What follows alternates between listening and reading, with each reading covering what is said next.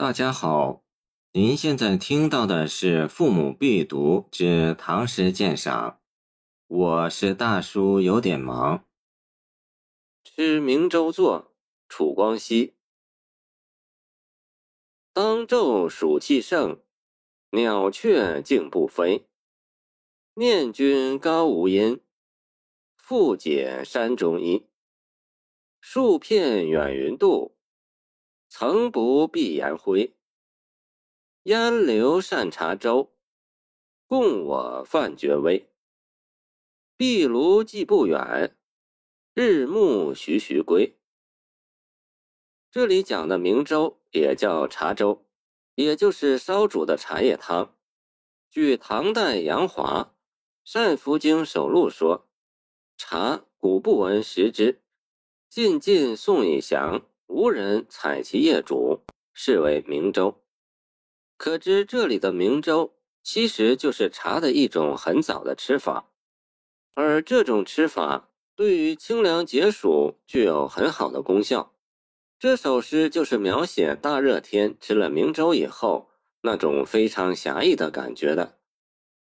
从全诗的意思看来，作者当是盛夏时节到他的山中的一个朋友那里去。由于天气太热，他的朋友给他解暑，因而吃到了茶粥的。作者在诗中为了突出茶粥解暑的神奇效力，主要是采用了反衬的艺术手法。先是一层一层的写天气如何炎热难当，来表现后来吃了茶粥以后的清凉作用。第一层是写时节正当炎夏，白天暑气很盛。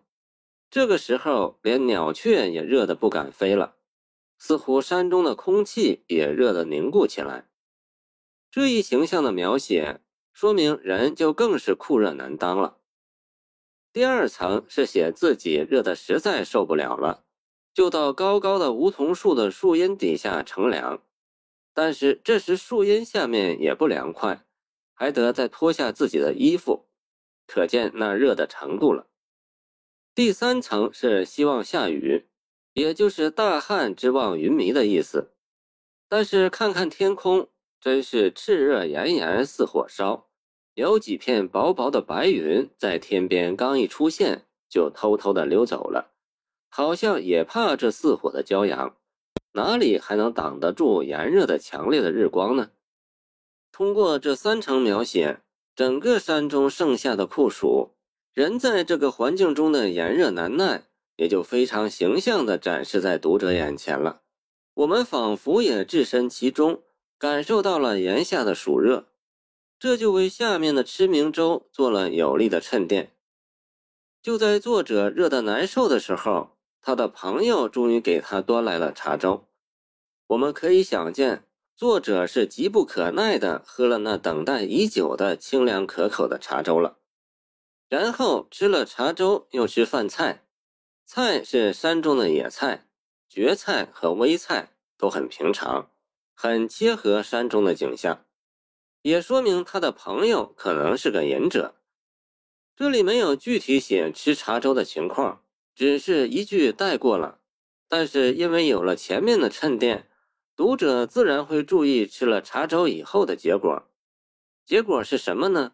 就是诗歌的结尾两句：“壁炉既不远，日暮徐徐归。”然而表面看来，这最后两句似乎也没有说明吃过以后的感觉。但是只要我们仔细品味，就不难发现，在吃茶粥以前的那些炎热景象的描写中，其实在暗示着作者极为焦急烦躁的心情，恨不得尽快离开这个地方。现在吃了茶粥，情况可就大大不同了。您看他心情显然安静下来，而且静得悠然自得。想到自己的家也并不很远，那就索性多待一些时候，等到山中暮霭乍起，明色四合的时候，再慢慢的下山也不迟啊。就在这种心情的变化中。我们已经领略到了茶粥那清热解暑的良好作用了，作者心情呢怡然自得，也就自在不言之中了。这首诗可谓婉于措辞，妙于达意，作者构思的巧妙，真是叫人叹服。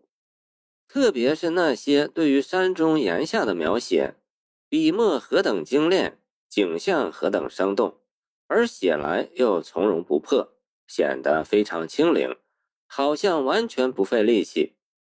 作者以田园山水诗著称，笔调自然、质朴、生动。